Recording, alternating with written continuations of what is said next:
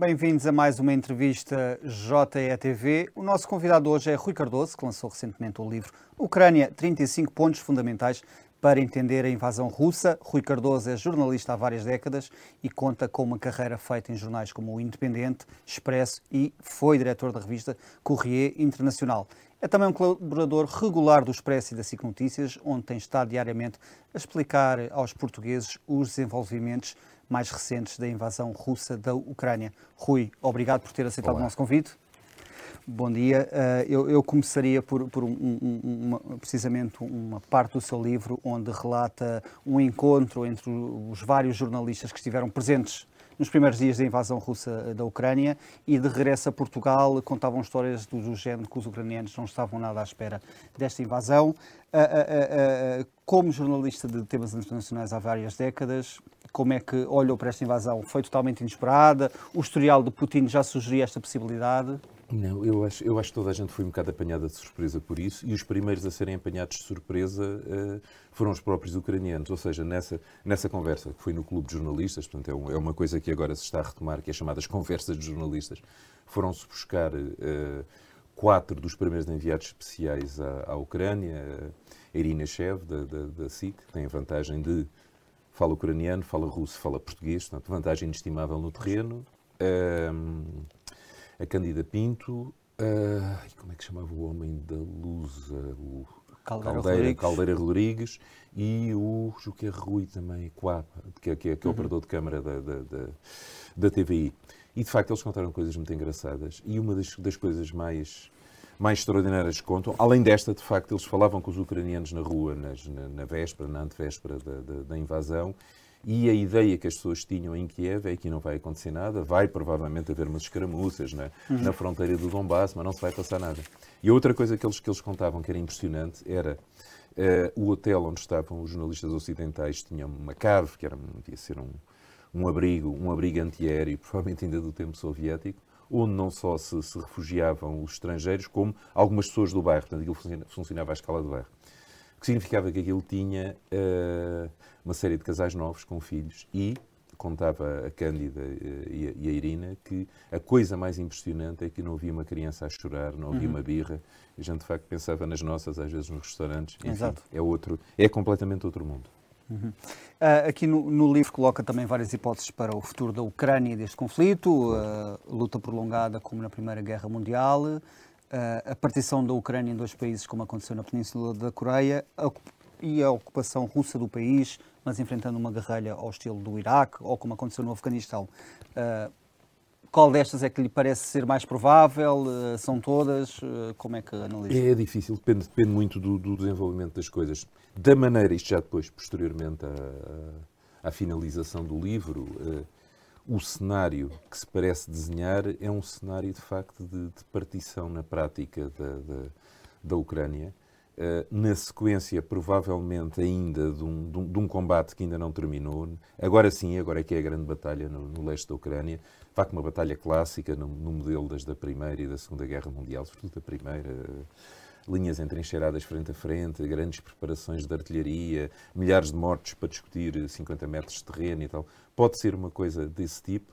E a ser isso, uh, tal como aprendemos com a Primeira Guerra Mundial, isso parará a determinada altura por esgotamento mútuo dos dois, uh, dos dois campos. Não é possível ter reservas de tropas, de, uhum. de munições, de armas, de tudo e tal. Portanto, desenhar-se-á, na prática, uma linha de cessar-fogo, mas uh, a Ucrânia claramente arrisca-se a ficar amputada pelo menos na prática, não de uhum. direito, mas na prática, de uh, setores do seu território, seja, portanto, na costa do Mar de Azov e parte da costa do Mar Negro, seja, de facto, na, na, na fronteira, na fronteira do Donbass. Esse cenário parece, parece difícil de, de se fugir de fugir a ele. Se nós uhum. olharmos para a Síria, como ela, como ela ficou, por exemplo, temos, temos um bocadinho um retrato do que é que, do que, é que pode ser essa, essa situação futura. Uhum. O exército russo estava a avançar a todo o gás para Kiev de repente uh, desistiu, aparentemente, pelo menos, desistiu da capital ucraniana e focou-se aqui mais no, no, sul do país e no leste. E no leste, sim. Vamos lá ver, uh, o avançar a todo o gás é relativo, porque uh, não foram só não foram só os jornalistas portugueses que se equivocaram na, na análise da situação.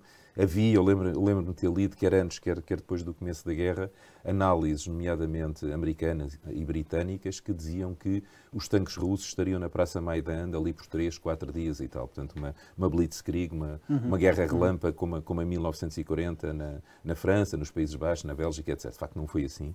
Porquê é que não foi assim? Quer dizer, não foi assim porque uh, o avanço russo foi uh, muito mal adaptado ao terreno, ou, ou, dito de outra maneira, foi muito condicionado pelo terreno, porque Putin, Estado-Maior russo, não sei onde é que começa um, onde é que acaba o outro, mas uh, têm uma, uma, uma, opção arriscada que é tentar fazer avançar colunas blindadas uh, em fins de fevereiro em que a neve, a neve está, está relativamente mole, a neve começa a, começa a querer descongelar, começa a, a, a misturar-se, a formar um lamaçal, uma coisa formidável, e de facto a consequência prática disto é que, bom, isto os russos sabem, eles conhecem aquele terreno como os ucranianos, mas quer dizer, mas Uh, isso falhou e, portanto, eles tiveram que afunilar uh, o avanço através das estradas pavimentadas e das autoestradas e tal. Portanto, isso tornou as colunas russas uh, num alvo absolutamente quase fixo e previsível. Quer dizer, eu lembro-me de ver várias vezes, de ouvir nas televisões, dizer e há uma coluna russa com 50 km de comprimento. Epá, não há, pergunte-se a qualquer militar, não há uhum. colunas militares com aquele comprimento nem nada que se pareça. Aquilo é, é incomportável, é ingerível. O que acontece é que não havia outro sítio para onde avançar. Depois, o comando russo é fortemente centralizado uhum. e o que tem todas as vantagens e as desvantagens disso. Uh, aparentemente, uh, ninguém tinha mapas do terreno a não ser a viatura que vai à frente. E, portanto, a determinada altura, toda aquela misturada que avança muito devagar, perde todas as vantagens do, do combate de tanques, que é, uhum. que é a uhum. velocidade, uhum. aparecer onde menos espera, e, portanto, aquilo vai encaixar na forma de combater dos ucranianos, que era a única possível naquele momento e naquele terreno, que é o oposto do exército russo. Ou seja, grupos móveis, 10, 12 tipos, comandados por um sargento, comandados por um, por um, por um aspirante, uh, com armamento vindo do Ocidente, mas ao qual eles se adaptaram muito depressa, também porque é armamento relativamente simples de usar, portanto, aquele, aqueles foguetes anti-carro e também uh, antiaéreos, são, sobretudo, os, eh, os um, Javelin, portanto o dardo, e outros, do Endlaw e tal, aquilo é do tipo fire and forget, ou seja, o, o atirador enquadra o alvo, dispara e a partir daí o foguete vai sozinho à procura do, à procura do alvo e isso significa que ele pode passar para outra posição completamente diferente, uhum. carregar e voltar a disparar do outro ângulo e tal. Portanto, isto é terrível. Depois, por outro lado, estas armas, tal como os, os, os, famosos drones turcos, que cada vez estão a ser mais importantes, aparentemente, hoje que falamos, os drones turcos terão fundado duas vedetas rápidas no, no Mar Negro, ao pé da uhum. Ilha da, das Serpentes. Os drones turcos também, por definição, visto que voam, não é? E o Javelin, o Dart, faz exatamente a, a mesma coisa, são armas do tipo top-down, ou seja, atacam os blindados de cima para baixo, nas zonas onde a, a, a blindagem é menos espessa e, portanto, o efeito é absolutamente devastador. E daí nós não temos sequer a ideia, porque quer dizer, nesta guerra não há grande maneira de estimar as baixas russas e também as ucranianas também não. Quer dizer, uhum. se, nós, se, nós vimos os comunicados oficiais, parece que não morre ninguém de nenhum dos dois lados. Agora, há maneiras objetivas de o fazer e há, há um site que é o, que é o Orix que faz, utiliza uma metodologia que, sendo certa ou errada, é credível, que é uh, análise por fotografias de satélite do campo de batalha, contabilização dos veículos destruídos e estimativa construída a partir daí. E, de facto, talvez não esteja ainda completamente definida o grau, a quantidade de perdas que, que, que as forças russas tiveram à volta de, de Kiev e, sobretudo, o que impressiona ali, evidentemente, a destruição de carros de combate é importante. Eles perderam tantos carros de combate, 500, 600, como, por exemplo, a França tem e metade dos que o Reino Unido tem. Portanto, isto diz-nos alguma coisa da escala das coisas. Mas o que é mais impressionante é a quantidade de veículos de outro tipo, caminhões, jipes, caminhões externa, tratores de artilharia e tal, o que sugere que a retaguarda e os flancos das tais supostas colunas, não eram colunas nenhumas, eram uhum. parques de estacionamento, estavam muito mal defendidas de uh, golpes de mão, de, de, de, ataques de guerrilha feitas pelos tais grupos móveis ucranianos e que isso teve um efeito absolutamente absolutamente devastador. E, portanto, a retirada de volta de Kiev, evidentemente com o objetivo do ataque a Kiev, uhum. que ainda por cima é feito pela Bielorrússia, que é um país com o qual a Ucrânia não tem nenhuma, não tem nenhuma querela, não tem nenhuma, não tem nenhuma, nenhuma, nenhuma guerra, nenhum contencioso. Uh, de facto, da fronteira da Bielorrússia, passando Chernobyl, a central atómica, eles estão a a 20, 30 quilómetros da periferia da, da, capital. Efetivamente, nunca lá, conseguiram, nunca lá conseguiram chegar e isso obrigou o Estado-Maior russo e Putin a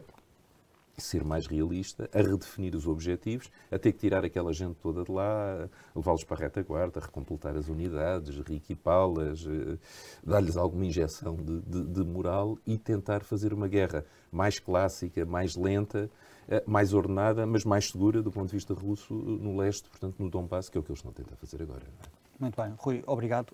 Vamos só para um breve intervalo e regressamos já.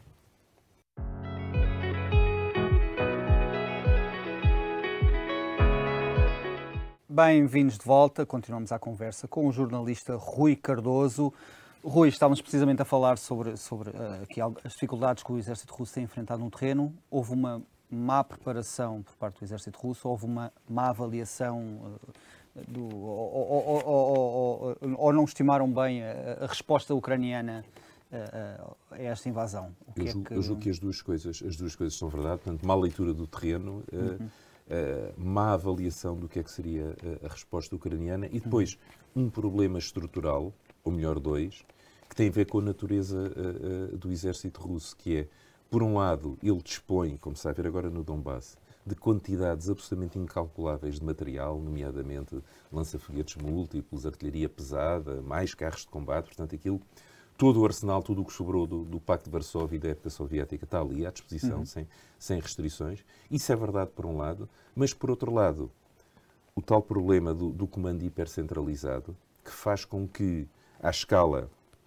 eh, de pelotão, à escala de secção de combate, etc., haja muito pouca iniciativa, esteja tudo dependente da, da transmissão de ordens e o que é que aconteceu? A determinada altura, no que respeita à, à, à, dimensão eletrónica do campo de batalha, as indicações que há, que isso correu muito mal do lado russo, uh, as comunicações, eh, em, vários, em, em, vários casos, sabotadas, portanto, pela, pelos dispositivos de guerra eletrónica ucranianos e, pior do que isso, e de facto isto já tinha acontecido, por exemplo, na Geórgia, em, uhum. em 2008, dificuldades de comunicação entre o solo e os aviões, dificuldade de comunicação entre o comando operacional e a frente, ao que é que isto leva?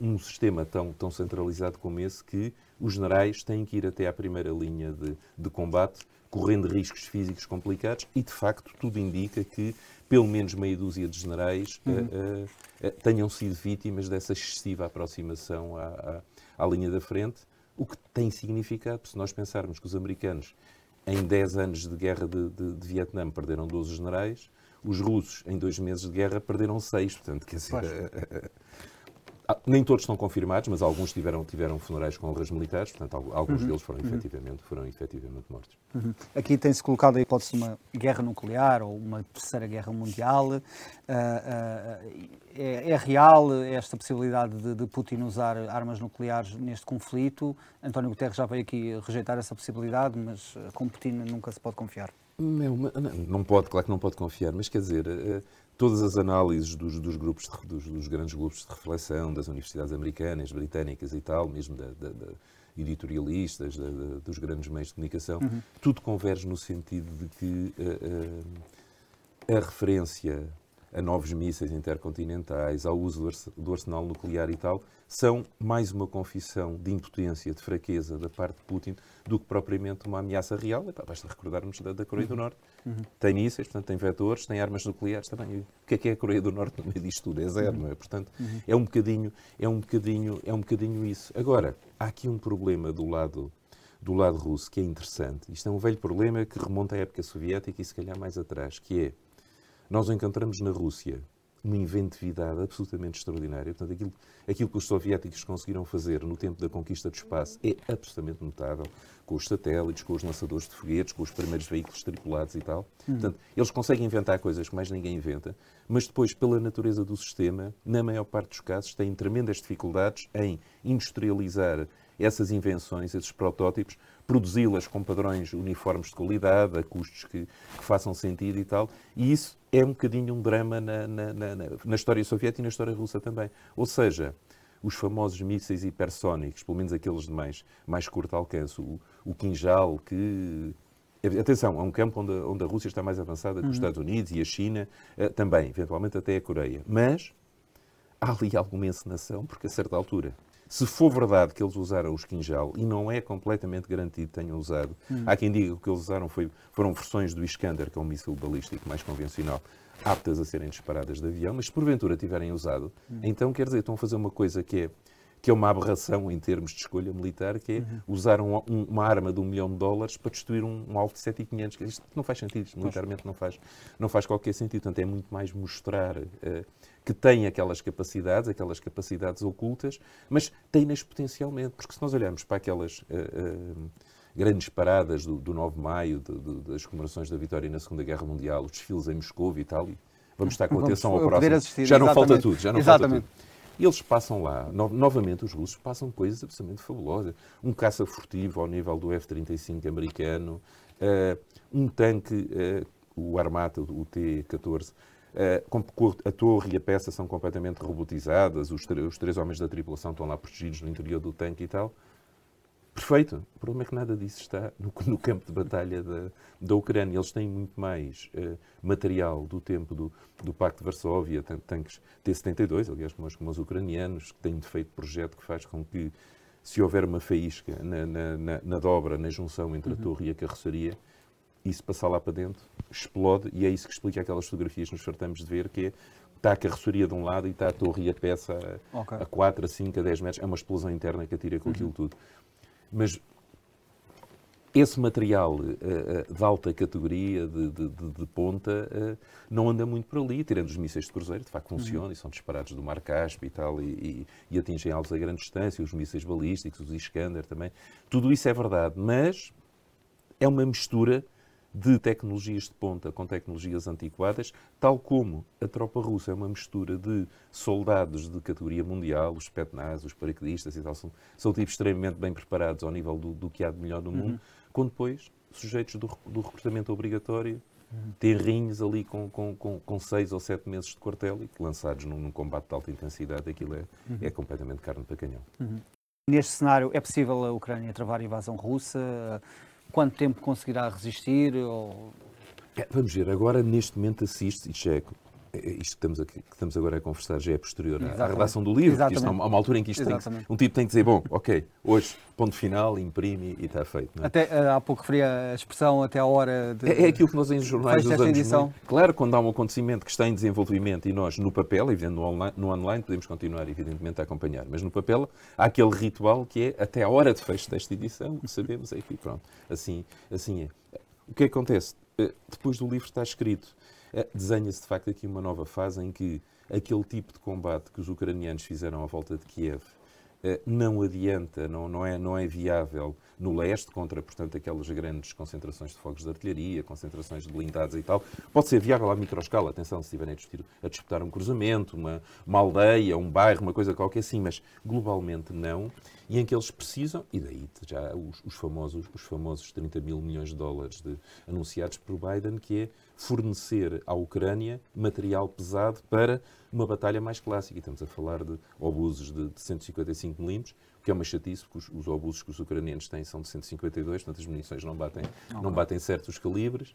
Uh, drones, mais drones. Uh, radares de tiro que permitam fazer uma coisa que é básica que os ucranianos não têm, que é identificar de onde é que a artilharia inimiga está a disparar e apontar as nossas peças para lá e responder. O que isto faz, que isto obriga a esticar o campo de batalha, ou seja, a artilharia tem que recuar para 30, 40 km para estar a coberto de fogo inimigo e, portanto, as coisas alteram-se um bocado.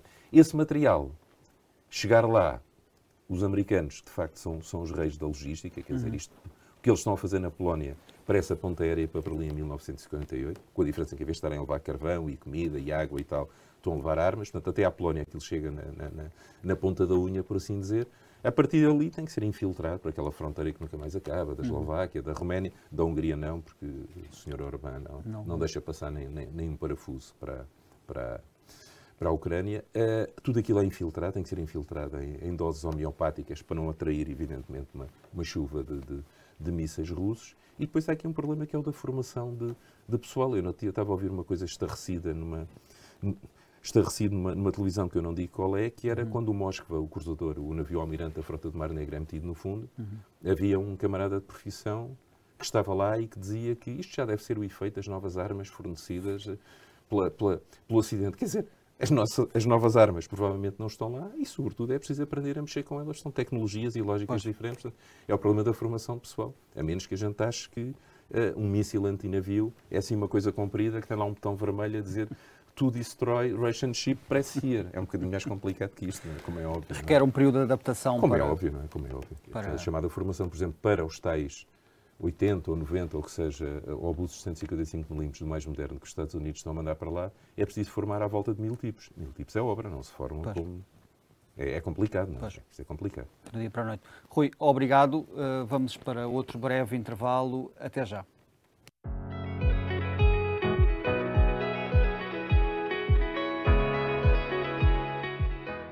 Bem-vindos de volta para a nossa conversa com Rui Cardoso, jornalista e escritor. Uh, Rui, uh, a possível adesão da Ucrânia à NATO foi uma das razões aqui invocadas por Putin para, para esta invasão do, do, do, país, mas agora existem vários países da União Europeia que não eram membros da, da NATO e que, e que, agora dizem que, que, querem aderir precisamente a esta organização militar. Estamos a falar aqui do caso da Finlândia e da Suécia. Este, este foi mais um tiro no pé de Vladimir Putin? É, é, aqui, é engraçado que há aqui uma situação que é, que é paradoxal, ou seja, de alguma maneira Putin funciona em todos, todo este processo um bocadinho como o aprendiz de feiticeiro, ou seja, aquilo que desencadeia forças que depois não só não consegue controlar, como vão gerar o resultado oposto àquele que ele pretendia. Porque há aqui uma discussão, uma pré-discussão à Ucrânia que é pode fazer algum sentido olhar para a argumentação da diplomacia russa e dizer a NATO está demasiado próxima, nós temos direito a ter uma zona neutra à nossa volta para estarmos à vontade e tal. Portanto, esta discussão, isto, quer dizer, isto tem sentido, não é, não, é uma, não, não, não é um absurdo. Agora, a forma que Putin escolheu para impor a tal zona neutra à volta, de, à volta de, de, das fronteiras da, da, Federação Russa foi desastrosa, uhum. porque quer dizer, conseguiu pôr a Ucrânia armada até aos dentes e a receber uh, armamento cada vez mais sofisticado, cada vez mais eficiente e tal, ao ponto de já, já haver quem diga que os Estados Unidos já estão a, a travar uma guerra por procuração contra a Rússia ou a constituir uma, uma, uma coligação informal, uma coligação internacional informal uh, uh, uh, nesta, nesta guerra. Mas a coisa é que, com este processo, isto desencadeou uma série de, uma série de dinâmicas e uma, das, e uma das, das principais é que dois países até agora neutros, que era a Finlândia e a, e a Suécia, uhum. uh, não só não querem fazer parte da tal zona neutra, da tal zona desmilitarizada ou semi-desmilitarizada à volta, da, da, das, à volta das fronteiras russas, como se estão a armar até os dentes e ponderam uh, aderir à NATO. E, quer dizer, só, ou seja, Putin arrisca-se a herdar uma fronteira hostil de mil e tal quilómetros com, com, a, com, a, Finlândia, que até agora não era, era, era uma fronteira relativa que não, não, lhe punha, não lhe poria problemas de maior. Ou seja, com todo este processo, Putin herdou uma situação pior do que a situação de partida. Portanto, isto é, do ponto de vista, uhum. digamos, de estratégia, uhum. estratégico, é um, é, um, é um, desastre, é um desastre completo. Uhum. Existe aqui algum cenário em que a NATO possa vir a intervir na, na Ucrânia sem que um dos seus Estados-membros seja atacado pela Rússia? Vamos ver, há uma, há uma, há uma hipótese que, que, que, se tem falado, que se tem falado nestes últimos tempos, que é eh, criar uma espécie de uma zona de exclusão aérea eh, defensiva, humanitária, eh, no sul e no oeste da, da, da Ucrânia. Ou seja, seria, no fundo, criar uma espécie de um escudo antimíssil, que necessariamente é também antiaéreo, de forma a garantir que uh, não houvesse populações civis a ser atingidas por mísseis russos. Bom, e já agora, há aqui, evidentemente, que há aqui algum cinismo no meio, já agora, aqui que ninguém nos ouve também para proteger a entrada do, do material de guerra uhum. ocidental na Ucrânia. Uhum. De qualquer maneira, seria, digamos, uma zona, uma zona de exclusão defensiva, ou seja, em que basicamente uh, radares e, e, e, e mísseis uh, solo-ar e tal garantiriam apenas que os ataques com, com mísseis balísticos ou de cruzeiro russos não passassem e não atingissem aquela zona. Com a desculpa humanitária, por trás da qual se escondem, se escondem outras coisas. Não é completamente impossível e também não é completamente impossível que uh, os russos uh, vejam isto como uma provocação direta e um, um, um, passo, um passo para cima, um degrau, um degrau acima da guerra. Não, não, não, não necessariamente. Isto, é, uhum. isto tem pés para andar, tudo depende, evidentemente, de como for feito. Temos de nos recordar que no tempo da, da Guerra Fria, os americanos e os soviéticos eram de uma enorme prudência e de um, de um enorme bom senso para que qualquer incidente, às vezes fortuito, não degenerasse numa, numa uhum. terceira guerra mundial. E, portanto, havia protocolos, havia contactos, havia autenticações e tal. Portanto, uh, muitas vezes prevalece algum bom senso para evitar que uma coisa menor. Epá, nós assistimos na, na, na, na Síria, uh, a Força Aérea Turca abateu um, um avião um avião, um avião russo e não foi por isso que houve uma guerra entre a, entre, entre a Turquia e a Rússia. Aliás, a Turquia tem aqui um papel divertido no meio disto tudo. Como é que avalia aqui a prestação de António Guterres? Os críticos disseram que demorou muito tempo a ir para o terreno, uh, mas o secretário-geral da ONU rejeitou esta, esta teoria e disse que não, não, entrava numa feira de vaidades para aparecer a, todo, a toda a hora na, na, na comunicação social. Uh, e também temos, e o que é certo é que a evacuação de Mariupol, um dos temas em cima da mesa em Moscou, começou uns dias depois de, de, de Guterres ter ido a, a Moscou e depois a Kiev. Como é que analisa? Vamos lá ver. Uh, uh é, não há nenhum elemento objetivo que nos permita dizer que uh, a evacuação das zonas cercadas de Mariupol decorre diretamente da visita de uhum. Guterres. Mas também é verdade que foi depois de Guterres ter ido a Moscou e ter ido a Kiev que isto começou a acontecer. Portanto, também não, não, não podemos dizer, não, não, não tem nada a ver e tal. Agora, Guterres estava sob pressão. Uh, eu recordo que houve um abaixo assinado de antigos uh, adjuntos, diretores de serviço, etc., da, da, ONU, que o pressionaram fortemente, dizer as Nações Unidas têm que fazer mais, não podem estar nesta inação e tal. E tudo isso também, digamos, picou Guterres para esta, para esta iniciativa, que teve, que teve, teve, teve de facto alguns, alguns resultados práticos, poderá, poderá ter mais e, sobretudo, no meio da qual a Rússia comete outro erro absolutamente uh, monumental, que é uh, alvejar com mísseis Kiev quando se sabia que o secretário-geral da ONU ainda, ainda lá estava. Quer dizer, isto das duas, uma. Ou revela a bandalheira de comando, alguém carregou onde não devia, pois. ou é deliberado para uh, uma demonstração de força. Pois. Num caso ou no outro, é um péssimo exercício de relações públicas da parte da Rússia, é um desastre. Aqui as sanções estão a atingir duramente os oligarcas russos. Claro. Existe aqui algum cenário em que os oligarcas ou as altas, altas patentes militares uh, possam vir a revoltar-se contra Putin uh, e provocarem um golpe de Estado na Rússia? Isso é, isso é muito difícil dizer. Agora, uh, é verdade, pelo que eu, aliás, eu, eu, isso está, isso está, é, essa, essa, apesar de tudo, a resposta a essa pergunta ainda, ainda, está, ainda está no livro, ou já está no livro. Putin não tem medo de nada, uhum. menos de uma coisa. Não tem medo dos, dos, oligarcas, não tem medo da opinião pública, não tem medo de uma série de coisas.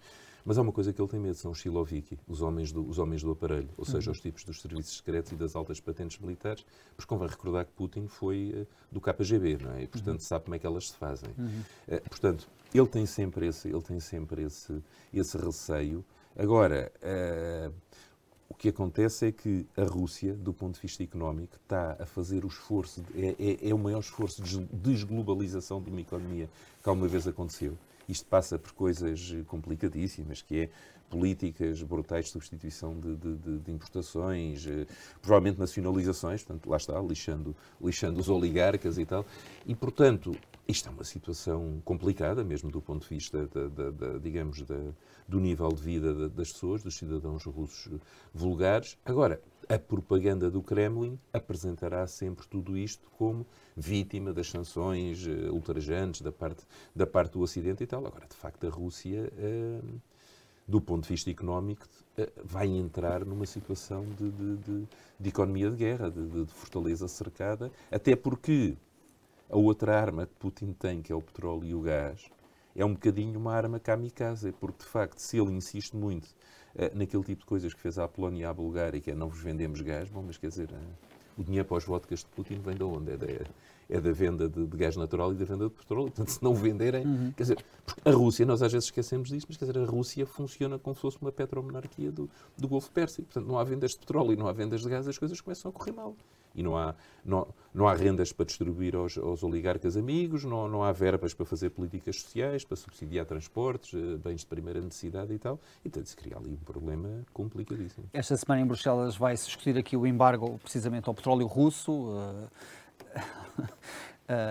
esta, esta é mais uma forma de pressão sobre Putin e, e a questão aqui é vai funcionar? Estava a referir aqui as tais rendas que, para os vodkas. Claro vai funcionar? Dizer, as sanções, por definição, funcionam sempre ao, ao, ao retardador e pronto. E depois há maneiras internas de tentar contornar aquilo. Uhum. Veja, veja o Irão, que até, até startups têm, com, com tecnologias avançadas e tal, apesar de ter estado submetida a sanções de, desde Deus, Deus sabe de quando, nomeadamente durante a, durante a, época, de, durante a época de Trump. Agora, uh, a situação, a situação das, das, das sanções uh, vai ser sempre complicada para a Rússia. Há uma de que normalmente se não fala, mas que é talvez a pior de todas, que é, mesmo a seguir à anexação da Crimeia, era possível, mediante regimes excepcionais, ou seja, contratos já assinados, fornecer chips, semicondutores, sistemas avançados de inteligência artificial e tal, lá está, todo o material que eles precisam para pôr nos aviões furtivos, nos, nos mísseis hipersónicos e essa coisa toda e tal. E neste momento não. Neste momento arranjam-nos. Se os arranjarem, há de contrabando. Uh, e o que eles conseguirem arranjar, vindos lá da, da, China e tal, não tem de facto a qualidade que, uh, de que eles necessitam. Aliás, falando da China, que tem estado aqui um bocado ausente desta conversa, quer dizer, aquilo que leva neste momento Pequim uh, a querer tomar conta da, da, da Formosa, Taiwan, Está bem, lá as reivindicações patrióticas, que aquilo é território histórico chinês e mais não sei quantos e tal, mas isso é retórica patriótica. Problema é que os tipos de Taiwan fazem os melhores uh, semicondutores e chips avançados do mundo.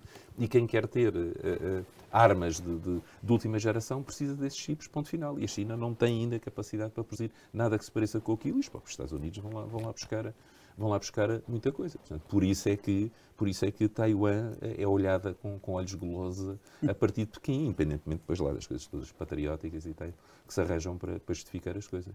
Rui, muito obrigado por ter aceitado o nosso convite. Um prazer. Obrigado. Foi mais uma entrevista JETV. Pode acompanhar-nos nas redes sociais a cada minuto. Obrigado e boa tarde.